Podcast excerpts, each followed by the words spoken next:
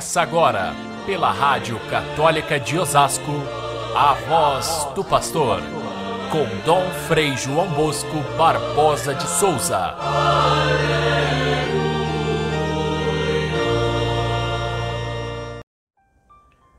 Simeão tomou o menino nos braços e bendisse a Deus.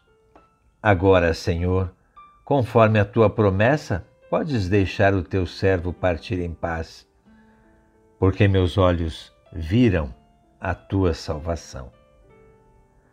Caríssimos irmãos e irmãs, ouvintes do nosso Evangelho de cada dia, estamos na oitava do Natal. Essa expressão, oitava, se refere aos dias que se seguem às grandes festas do ano. Assim a gente tem uma oitava de Pentecostes, a oitava da Páscoa.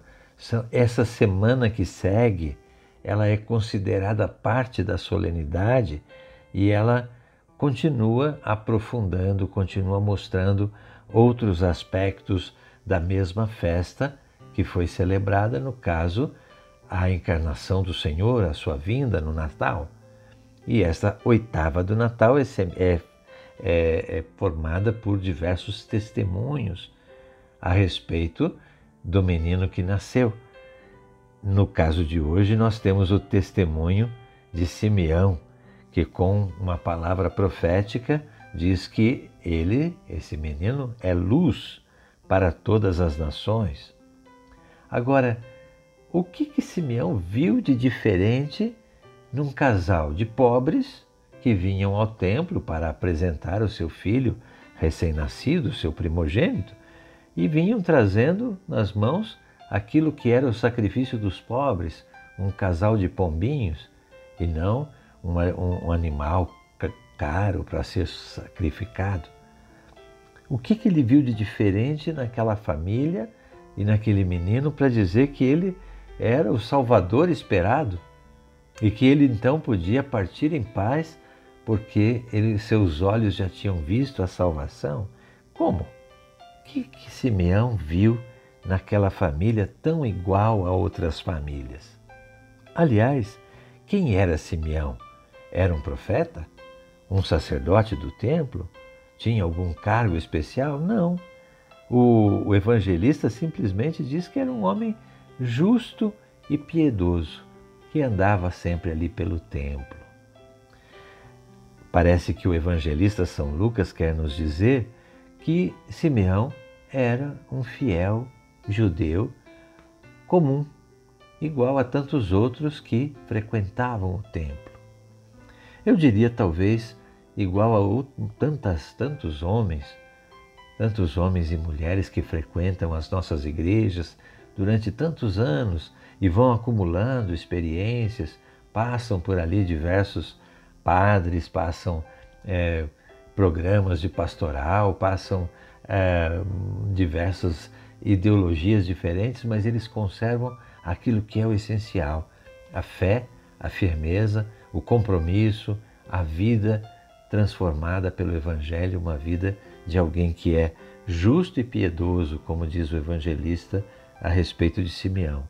Portanto, uma pessoa comum. Deus escreve a sua história tão especial através de pessoas comuns. Essa é a parece ser a, a, a intenção do evangelista ao contar essa história. E, e o que tinha Simeão de diferente? Lucas diz que o Espírito do Senhor estava com ele.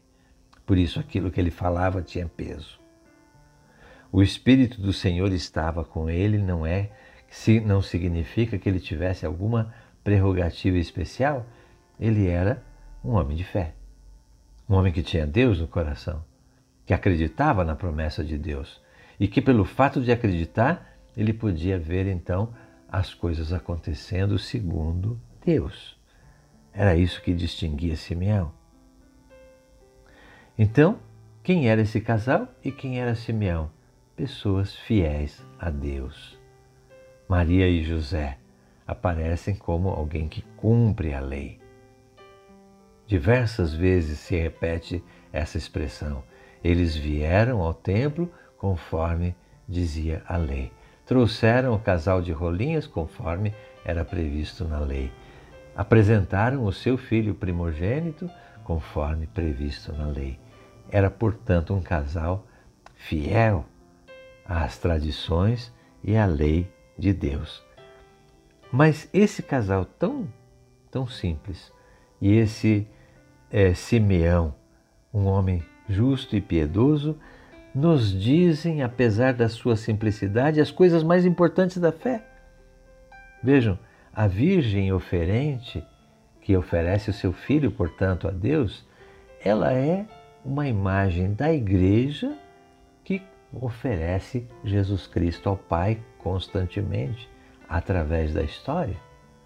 É o sacrifício de Cristo da cruz, já antecipado naquele momento inicial que Maria está oferecendo ao Pai. O seu filho, tendo deixado a sua divindade lá no céu para ser completamente humano, como nós, na nossa miséria, na nossa pobreza, na proximidade conosco, ele já fez algo que pode ser oferecido ao Pai como sacrifício. É essa Maria oferente que oferece Jesus ao Pai, à própria igreja. E oferece o que? A Jesus, ao Pai, como luz para a humanidade. É outra revelação que essa, esses, essas pessoas simples nos dizem. Ele é a luz do mundo. Quem identifica pela fé a ação de Deus sabe que Jesus Cristo é a luz do mundo. Simeão faz referência inclusive à paixão, quando ele diz que Maria haverá de ter uma espada que lhe atravessará a alma, ele não está falando só de Maria, está falando da paixão de Cristo, está falando do seu sofrimento, de modo que a sua visão de fé é suficiente para perceber que Deus age dessa forma, trazendo a salvação. Deus cumpre as promessas. É outra verdade grande que está aqui incluída nessa linguagem de Simeão. Deus cumpre as promessas que ele faz. E ali começa a haver o desenrolar de uma história que é o cumprimento da promessa. Uma palavra talvez estranha para nós é a última palavra de Simeão, onde ele diz que Jesus irá ser uma pedra de escândalo, uma pedra de tropeço que vai revelar o segredo de muitos corações. O que, que Simeão está dizendo? Que aquele que é fiel a Deus sempre causa algum tropeço para aqueles que querem viver na infidelidade, para aqueles que querem viver no conforto, para aqueles que querem viver contrários à vontade e aos mandamentos de Deus. Alguém assim sempre será uma pedra de tropeço um sinal de contradição, uma espada que entra e atravessa os corações, mostrando o que, que é o bom e o ruim, o mal e o bem, a verdade e a mentira. Isso é Jesus.